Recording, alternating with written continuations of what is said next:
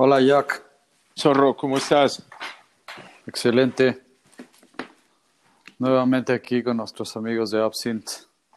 Exactamente, con ahora con una nueva incluso este serie, ¿no? De, de historias de terror, ¿no? Es decir, conmemorando un poquito todo el tema de Halloween. Pues sí, aprovechemos estos tiempos para, para hablar de esas historias que siempre nos atrapan, de terror que siempre nos intrigan, ¿no? Si hay algo supernatural, si existe, si ha existido. Este, cada uno tiene una historia, ¿no? Exactamente. Eh, y a ver, bueno, ahorita ya se conectará en unos minutos este el doctor Henry. Pero, eh, pues no, yo creo que podemos, es decir, y me llama la atención que, que en esta época de pandemia, en esta época que pues, de tantas teorías conspirativas, conspiranoicas, ¿no? No hayan salido todavía temas, ¿no? Terroríficos, ¿no? Como un nuevo chupacabras, incluso como distractor, ¿no? Sí. Este, pues no dudes, todavía no le, todavía le queda mucho a esto. No dudes que en algún momento Exactamente. Lo del chupacabras. Doctor Ya Henry. está Henry por acá. Hola, buen día a todos. Buen día, doctor Henry. ¿Cómo están bien? Eh, co- eh, bien, doctor. Y comenzamos a platicar de esta nueva serie de podcast para hablar de historias de terror, ¿no? Eh, de leyendas, es decir, y sobre todo por el tema de Halloween. Y comentábamos que extraño, ¿no? Que en la época de pandemia todavía no haya algún tema, ¿no? Que haya surgido, ¿no? Como algún este chupacabras o incluso como mero distractor, ¿no? Sí, Un Godzilla o una cosa por el estilo. pues es, sí, es, es- es interesante eso que comentas, Jack.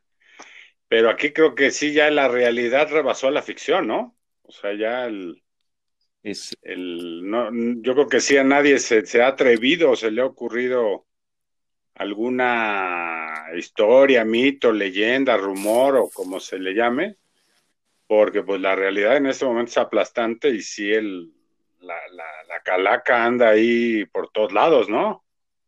Entonces ya andamos con cuidado en ese tema. No, que no hay necesidad de, de sacar algo así, sino que ya la misma realidad te, te está trayendo la, la propia muerte. Se respira, se, se, está viviendo, ¿no? Es, es, terrible. Pero, pero bueno, entremos nosotros en tema y pues abi- abiertamente yo, yo les voy a comentar una. Eh, el doctor Henry la, la haber escuchado por allí. Resulta que nosotros vivíamos de chicos había un, era una calle cerrada. O sea, tú entrabas y tenías que girar, dar la vuelta con el coche para, para, para salir. Entonces, pues vivíamos, no sé, tres o cuatro amigos en una calle y uno de ellos siempre pasaba por nosotros. Entonces, entraba el coche y hasta el final de la calle giraba la vuelta. Entonces, dice que iba pasando delante de la casa de uno y lo ves cerrando la puerta y voltea al primer piso de la casa y ve que un niño le está diciendo un momentito, ¿no? O sea, así con la seña de los dedos, de en un momento sale. Entonces, pues ya mi, mi amigo gira, gira el coche, se da la vuelta, tal, tal, tal, se sube mi otro amigo, el que estaba cerrando la puerta, se sube al coche y ya van, ah, ¿qué onda, güey? ¿Cómo está? No sé qué. Y le dice, ah, sí, tu sobrino me se asomó por la ventana de arriba y me dijo que, que estabas a punto de salir, que un momentito. Y le dice, ¿de qué hablas, güey? Yo estoy solo, güey. No, pero ¿de qué, qué estás diciendo, güey? Si se asomó el niño por la ventana y me dijo tantito, un momentito, y ahí va. Estás pendejo, güey. Estoy solo desde la mañana. Estaba con mi mamá y no estaba más, güey. Pero mi, quien me lo contó, ¿no? Este, o sea, le creo. No, nunca ha contado otra historia, es la única que ha contado. Entonces, pues ahí está, ahí la tienes, ¿no? Escalofriante porque ves a y ya después te cuentan la historia que en esa casa eh, murió un niño, ¿no? Este, se aventó de la, de la azotea y cayó quién sabe cómo y se murió. Pero este, pues no sé, ahí está, ahí está la primera. Sí, sí, sí, la recuerdo yo que la que la escuché y sí, no, no es una de que me dijeron, que le contaron y que, sino que es de, de, primera mano casi, ¿no? Y que sí, y, y, sí, yo había escuchado también esa del niño que murió ahí. Creo que se cayó, ¿no? De la azotea, algo así. Se cayó de la azotea. Ajá. Y pues, como siempre es más terrorífico, ¿no? Las historias con niños, ¿no? Es decir, como que da más miedo el fantasma de un niño que el fantasma, un fantasma normal, ¿no? yo creo que a mí se me parece normal, grande, chico y me da...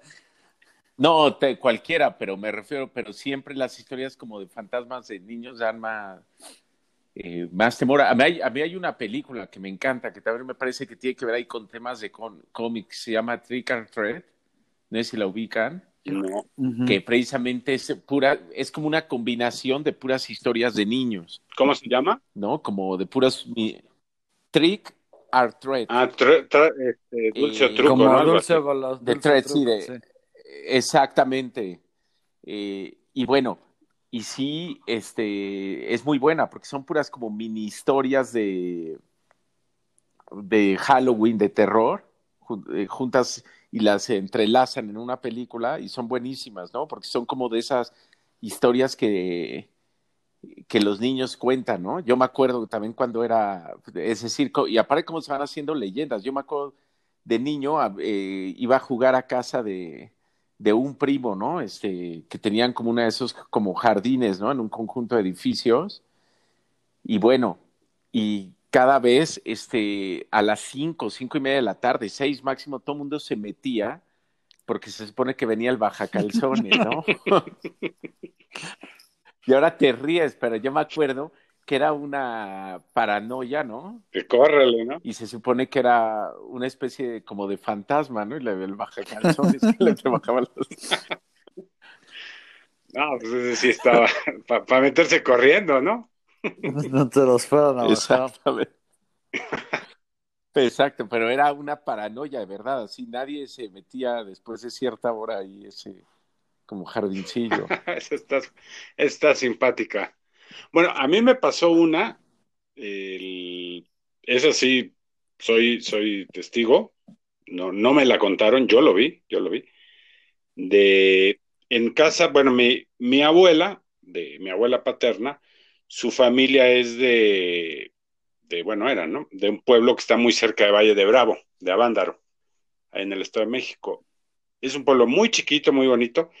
Y ahí mi, la hermana de mi abuela tenía una casa, era una casa grande de esas casonas de pueblo, en donde nosotros íbamos en vacaciones de Semana Santa y eso era muy bonito, ¿no? Porque pues, era un pueblo, atrás de la casa había una huerta y pasaba un río al fondo y al lado había casas así similares, ¿no? casas grandes. Y en la casa de al lado, me acuerdo, yo tenía como 8 o 10 años, llegaban también familias, ¿no? Allá a, descansar, a, del fin de semana, qué sé yo.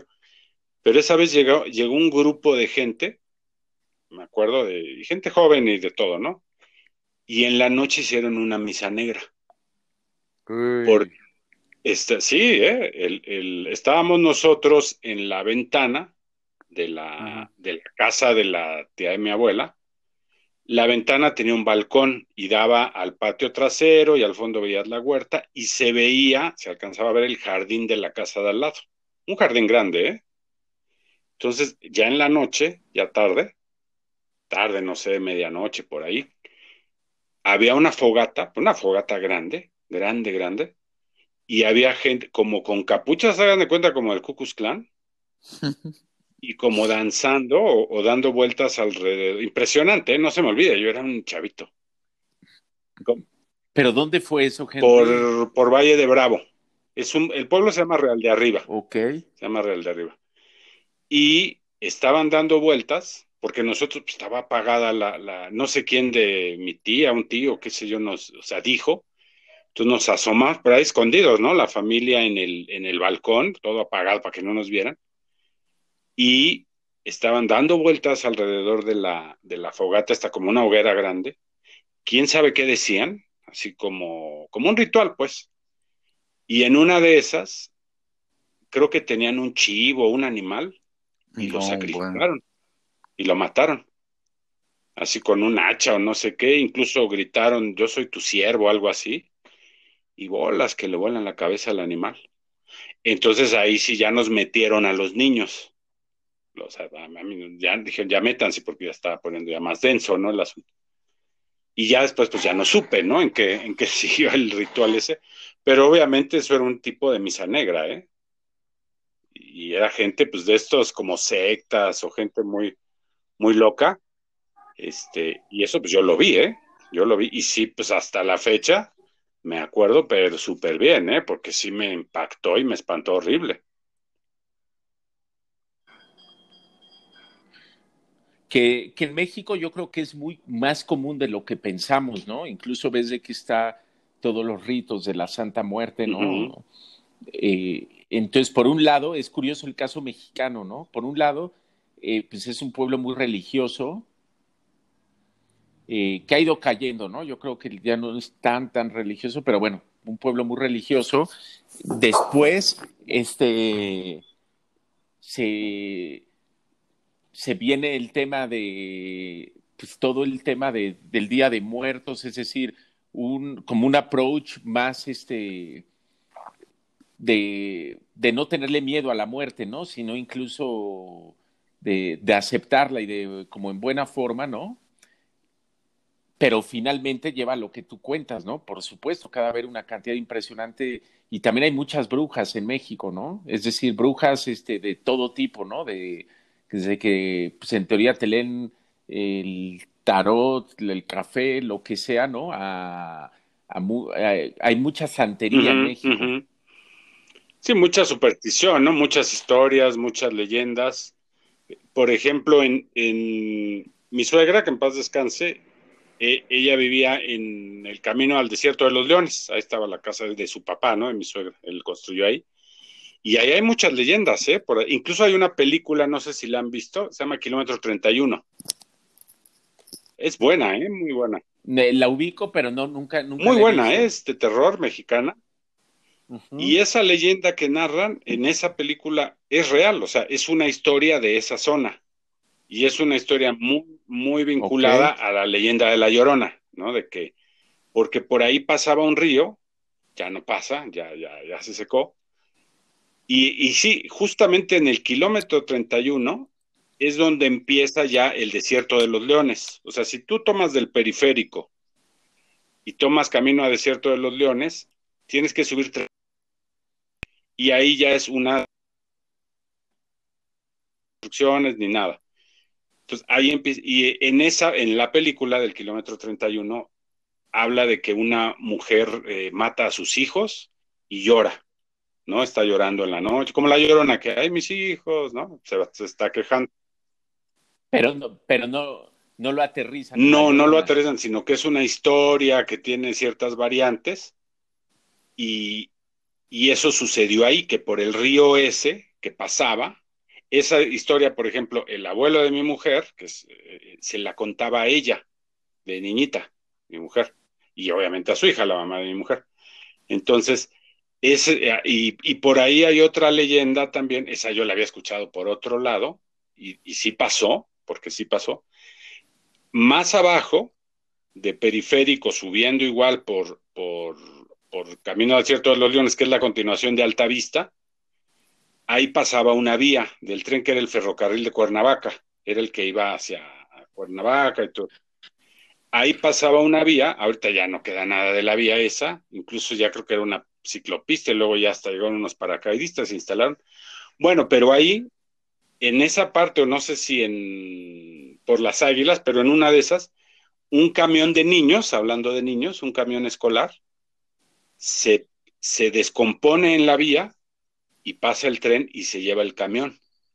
Mm. Y murieron todos los niños. Mm. Eso es real, ¿eh? Eso sí pasó. Y dicen que si tú pasas ahí en tu coche a la medianoche o ya tarde, sientes que te golpean como el vidrio de tu, coche y le quedan manitas como, como huellas de manitas de niño, porque dicen que son los niños que se quedaron en el camión atrapados. Entonces, es una leyenda que también por ahí, no, terrorífica. Yo cuando iba a dejar a mi mujer, cuando andábamos de noche, que ya era tarde, no, yo no me, frenaba, me seguía, pero dije, no vaya, no vaya a ser que es cierto, ¿no? Entonces también es una leyenda muy de por ahí, basada en un hecho real. Pues otra de niños entonces, ¿no? Sí. Tú te vas a acordar, Henry, también de, de otra de niños, o de un niño, que aparentemente vivía en la casa de, de unos amigos de Alejandro. Ah, sí, cómo no. Donde vive Alejandro y, y, los papás de Alejandro, bueno, los suegros de Alejandro. Y yo me sé una de nuestro amigo, de mi amigo El Susto, que dice que llegó, llegó esa vez porque vivían las hijas, la, las, la esposa de, mi amigo Alejandro y la hermana, y ahí vivían ellos. Entonces llegó otro amigo por ellas y nada más estaba una, la Kika. Entonces llega, llega el, mi amigo este que se llama El Susto y traía diarrea ese día. Entonces ya pasa a casa, no sé qué, entra y le grita, hey, Kika, no sé qué, este, apúrate que me estoy, que estoy yendo al baño porque tengo diarrea, no sé qué, no sé cuánto. Y de repente cae un corcho de las escaleras, un corcho como diciendo, pues ponte el corcho, ¿no? Y, y, entonces empieza a gritar a mi amiga, ah, pinche jamamona, no sé qué, ya sabes, así. Y este, y pues no sale, ¿no? La Kika, la Kika no sale, no sale. Como 15, 20, minutos después, y ya sale todo arreglado ya para salir. Le dice, ah, pinche vieja mamona, ¿por qué me evitas el corcho? Dice, ¿qué hablas, güey? Yo me estaba bañando, güey. Este, entonces es el niño que vive en esa casa, porque sí hace travesuras, ¿no? A partir de, no sé si cierta hora o no, pero sí hace travesuras. Hay un niño sí, pero ahí. hecho varias, ¿no? Pues yo no me sabía esa, no sé que había varias. Sí, a mí también me contaron, no me acuerdo, que, una vez le tocó la puerta a no sé quién, creo que Alejandro también. O sea, sí, ahí hay una, una presencia, ¿no? Hay algo paranormal. Qué miedo. Yo no sé si podría yo vivir en una casa. Sí, en un lugar, ¿no? Yo, yo creo que. bueno, a mí me tocó, a mí me tocó, yo viví un tiempo en Condesa, en la Condesa bueno, tú lo sabes bien, este zorro. Y yo vivía, yo me enteré hasta después, porque ya cuando me iba a, cortar el pelo, el cabello ahí en, con una peluquería de, la condesa, pero de esas de antes, ¿no? Del, sillón y de que el peluquero y, y de las de, que tiene la barrita de, colores afuera. Entonces ahí yo me iba a cortar, y el peluquero se ve que tenía ahí toda la vida y se sabía todas las historias. Entonces, pues ya sabes que te pones a platicar con el peluquero y no, pues usted dónde vive. Digo, no, pues yo, yo vivía aquí, digo, vivo en, en Avenida Tamaulipas, en Michoacán, esquina Tamaulipas. Y me dice, ah, me dice, usted vive en donde es la casa de las señoritas. Y le dije, ah, pues, no sé, le dije, yo vivo en un edificio de pequeño, o sea, chaparrito, de dos pisos, creo era el edificio este sí viejo, como de los 50, por ahí. Me dice, no, es que ahí en la esquina de donde usted vive, me dice, sí, ya sé dónde es. Ahorita hay un billar que se llama Malafama. Y son dos edificios gemelos de dos pisos. Dice, en la esquina había una casa, una casona porfiriana de principios del siglo XX, de esas casas de, esa época. y ahí también era una, había una leyenda y esa ya después yo la escuché, de que había, si tú ibas al mirador de Cuernavaca, en la carretera federal, está el mirador y ahí iban los novios y qué sé yo, ¿no? Y en algún punto de esa carretera te encontrabas, creo que unas chavas, unas chicas, dos o tres, y que pedían aventón. Entonces, les dabas aventón, que guapísimas, ¿no? Decían, y te decían que iban a su casa justo a la condesa. Ya tú las llevabas y al llegar a la casa, pues ibas platicando, pues tú dices, no, pues ya la hice, ¿no? Ya ligué. Y al llegar a la casa y al voltear, no recuerdo muy bien cómo, en qué paraba la historia, pero no había nadie. No mames, Y la casa estaba abandonada.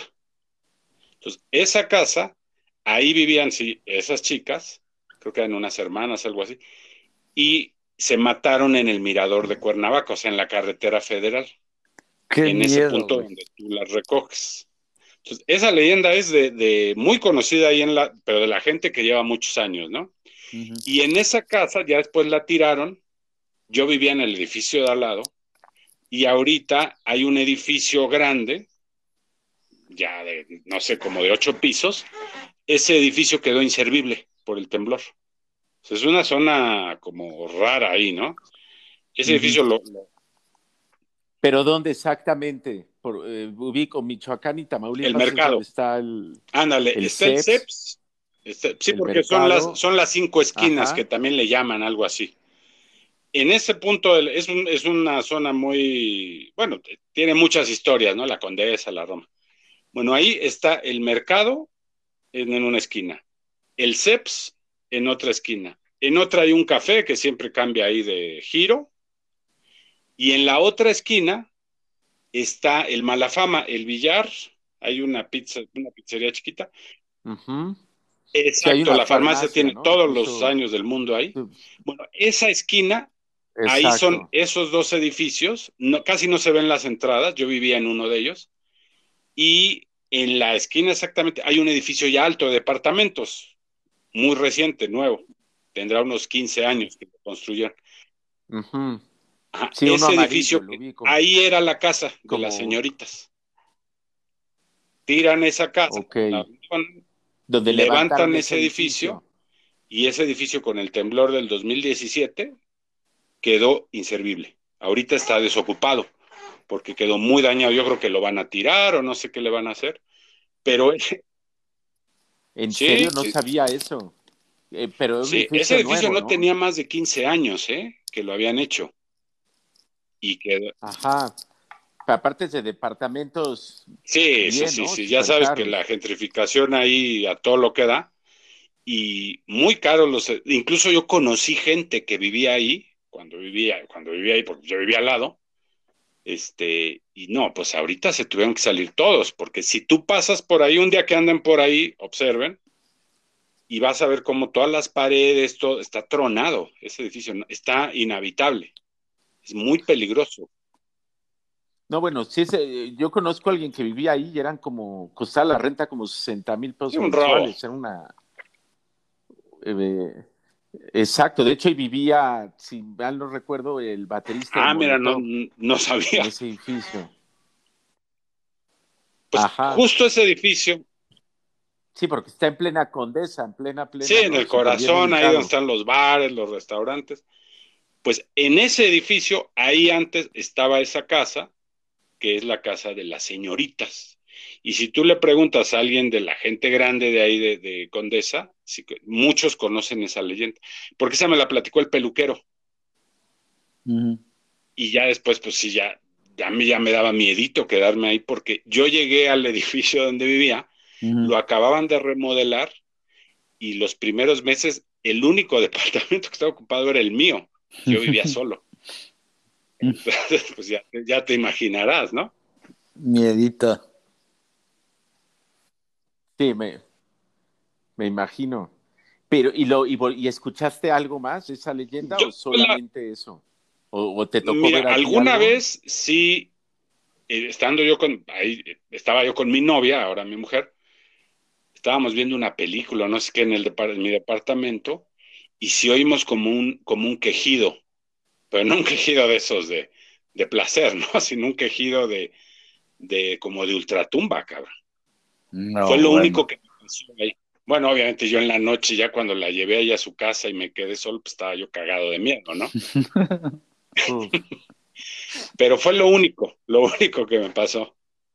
Pero sí la leyenda esa es muy famosa, ¿eh? Ah, ah. Oigan, y ahora lo interesante que, va, bueno, ya no sé si es interesante, lamentable, etcétera, pero con tanta muerte que hay ahora, en todo el mundo, ¿no? Pues este, ¿cómo, cómo diré? Es decir, pues a fuerzas, es como las historias, las historias de guerra, etcétera, pues al final, pues yo creo que sí se quedan muchos espíritus, ¿no? Sí, debe ser. Es como decían, ¿no? No sé si también eh, ustedes escucharon que en el en Parque Delta, eso dicen, yo a mí no me consta y pero en Parque Delta, donde en Cuauhtémoc y Viaducto. Donde está el, el, parque de béisbol. Exacto, donde, donde era el estadio de béisbol. Exacto. Ahí cuando fue el temblor del 85, ahí llevaban a los cuerpos, a que la gente reconociera, ¿no? A sus, a sus, a sus fallecidos. Al estadio. Y al estadio, a la cancha ahí de béis. Y dicen que ahí, dicen que en la noche espantan. Porque pues imagínate ahí todo el dolor y toda la tragedia, ¿no? Que ahí al concentrar todos los, los cadáveres, ¿no? Dicen que estuvo muy, que tiene mucha vibra ese lugar. Puta madre. no, no, no. Exacto, es lo que eh, yo creo que sí se queda muchísima, ¿no? Este, pues al menos energía. Debe ser, debe ser. ¿Y, a ti, Jack, algo además del, del baja calzones? a mí me pasó, este, yo trabajé unos años en el viejo, en el Reino Aventura, ¿no? No en Six Flags, en Reino Aventura. Y en, e, y en esa época habían algunos casos de, pues de sí, gente que había muerto, ¿no? En el parque, ¿no? Ya sea en accidentes, eh, y, y, yo me acuerdo mucho, ¿no? Es decir, realmente, cuando ya era la hora de cierre, sí te daba miedo, ¿no? Es decir, ¿por qué? Porque habían muchas, eh, y no historias, ¿no? De repente gente, es decir, empleados nuevos, ¿no? Normalmente eran chavitos que trabajaban. Y entonces yo me acuerdo eh, mucho, no me acuerdo exactamente qué juego era, o, el que era la tipo rueda de la fortuna, o era el escorpión, uno de esos dos que, una empleada por cruzarse por una cubeta se, se mató, ¿no? Es decir, vino el juego, la góndola, y, este, y se mató, ¿no? Un accidentazo. Y yo recuerdo cómo estabas y de repente te... Eh, gente que acababa de entrar y no tenía ni idea que había pasado eso, te decía, oye, este, pues ya nada más falta la, operadora, ¿no? no, la Y, puta, y, tú, y de repente decías, puta, somos tres, ¿cuál, ¿de qué operadora hablas, no? Entonces, me acuerdo mucho de esa historia y uno de un niño, ¿no? Que me incluso, que incluso ya llegó, habían tantos avistamientos en teoría que le ponían ya hasta Reinaldo, ¿no? Le decían por Reina Aventura al niño pero que sí, de repente cerraba, y pues hace cuenta, tú cerrabas tu juego no, y ya te ibas y de repente veías correr un niño. No, no, no, no. Este, y pero entonces, si ya si sabías no, podías cerrar pues, porque te ibas, un niño por ahí. Exacto, pero había gente que de repente te reportaba en un en algún juego, oye, no hemos podido cerrar porque hay un niño que se, está escondiendo, ¿no? No, no, man sino unas citas con decirles que ni los guardias de seguridad caminaban por ahí. ¿Quién se va a atrever? Era terrorífico, ¿no? Terrorífico. Esa está buena. No, yo creo que yo, yo me haría, yo me haría pis, ¿eh? yo me haría pipí, güey, del, susto, güey. Si me pasa algo así. yo, yo, renuncio, yo renuncio directamente. Sí, no, no, no manches. Si de por sí hasta en una oficina, ¿no? Da miedo, ¿no? Cuando pasas y aunque esté, sea oficina y esté de día y pasas, es decir, te saca de onda que esté todo solo. Ahora que mencionas de oficinas, quien, quien tiene una muy, una muy buena historia es, mi mujer, porque ella trabajó en... Nosotros vivimos en el centro también, que también hay mil historias, pero en Bolívar y Tacuba está el MIDE, que ahora es el Museo de la Economía, es del Banco de México. Y ese era un convento, era el ex convento de los betlemitas. Entonces, es un, es un edificio precioso y a ella le tocó cuando fue el rescate de ese edificio y toda la remodelación y todo el acondicionamiento que le hicieron para que fuera ya el museo de la economía. Entonces, estaba abandonado, es un edificio del siglo XVII, creo, y ahí había una historia de un monje que dicen que se veía el monje. Y, varias personas de ahí dicen que, por ejemplo, que los, los veladores en la noche, porque tiene dos patios interiores preciosos el lugar ese, pero ahí pues está todo abandonado, imagínate, y que andabas tú en el rondín, en el patio de abajo, y andaban pues, ahí caminando, ya en la madrugada, pues es un velador, y veías un cabrón arriba, en la azotea. Una persona. Entonces volteabas, pues, o le hacías una seña que se baje, o algún, no sé, y de repente lo tienes al lado. No, no, no, no, no, no, no. Pues no les duraban los veladores, porque a cada rato renunciaba la gente. No, no, no, no, no, mames. Y, y a mi mujer una vez dice que ella, pues los pasillos, estaban pues con maderas y todo porque estaban arreglando y ella yendo al baño estaba todo oscuro y esas de esas luz que se prenden nada más cuando tú pasas y luego se apaga que tiene sensores y que en el baño creo que entró al baño no sé qué y que de repente te abrían la llave del agua no pero estando solo el baño no no no no entonces sí ahí espantan ¿eh? y, y son varias personas de gente que ha trabajado ahí que te lo pueden constatar y asegurar en el MIDE, el actual MIDE de ahorita, del centro. Pero, ¿y seguirán habiendo? Yo creo que sí, yo creo que sí, habría que preguntarle ya. A mi mujer ya no trabaja, ya tiene varios años que no está ahí, pero debe de, yo creo que si le preguntas tú a la gente que trabaja ahí, sí te deben de, de, seguir contando, ¿eh? De un monje, se habla de un monje, de un monje que era muy alto, así que como una silueta que se ve en los pasillos y no sé qué. Qué terror. Pero sí, ahí hay una historia. Qué miedo.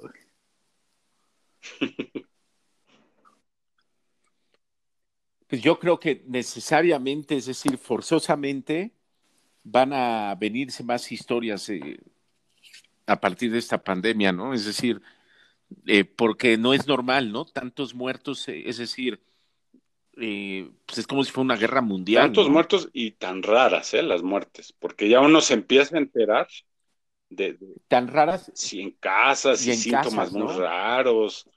O sea, sí hay algo raro, ¿no? También, más allá de, que es una pandemia y, lo que tú quieras, pero sí son tiempos raros, ¿no? Sí, de gente joven que muere de la nada de un día para otro. Exactamente. Este. Ahora, que eso nos lleva a otro tema, ¿no? Que pudiéramos platicar. Bueno, gente joven y mayor, ¿no? Es decir, eh, yo creo que también eso, y ayer lo platicaba yo con alguien, porque yo creo que también va a haber muchos, este, ¿qué pasa, no? Es eh, mucha gente joven que no se cuida porque dice, no me va a pasar nada, le está transmitiendo el virus a gente mayor. Entonces, es decir, ¿a qué voy? que hay mucho cargo de conciencia, ¿no? Familiares que pudieron haber dicho, bueno, es que si me hubiera yo cuidado, ¿no? No hubiera ido a ese bar. Si, me explico, entonces yo creo que van a haber temas de eso, ¿no? Es decir, ¿A qué voy? Pues no sé si fantasmas que se aparezcan de. De como por no, haberte pues, cuidado. Pues sí, como a. Exacto, acá estoy, ¿no? No se te olvide, ¿no? No sé, eh, creo que sí por ahí también, ¿no? Va a venir. Y también algo que pues, eh, yo creo que podemos platicar la siguiente, ¿no? Yo, yo soy fan, un ejemplo, de la película de Halloween. Eh, entonces también el tema de asesinos seriales, ¿no? Una cosa son los fantasmas, pero también cuántos asesinos seriales ha de haber, ¿no? Y ahorita, a partir de la pandemia, que también mucha gente se está volviendo loca, ¿no? Pues no dudemos, ¿no? Que empiece a haber ahí este... Pues podemos hablar de asesinos seriales. También cosas raras, ¿no? Pues sí, esos trastornos, ¿no? De la maldad y las patologías. Me gusta, me late el tema. Sí, excelente. ¿No? pues ya estás, pues hablemos de eso para la próxima. Espero que, espero que duerman con todas estas historias. Va buenísimo. Exacto, que está, eh, sí, ¿no? Está muy bueno. El de la condesa está. Dense una vuelta ahí, ahí está, ahí, ahí está esa, ese lugar y ese lugar tiene vibra. Yo pensé que ibas a decir, dense una vuelta al mirador. Pero Pero eh, dices que la casa es donde está ese edificio exacto. actual. Donde está ese edificio que está dañado, ahí era la casa de las señoritas. Ok. Eh, Jack se va a ir al, al mirador de Cuernavaca. ¿Eh? Bueno, si te vas al mirador, ve- vete con alguien para que valga la pena. Muy bien, amigos de. Absinthe. Eh, hablamos para el próximo podcast para hablar de asesinos seriales. Perfecto, pues nos vemos para la próxima. Hasta la próxima. Buenísimo. Abrazo colectivo. Abrazo. Chao. Abrazo fuerte. Bye.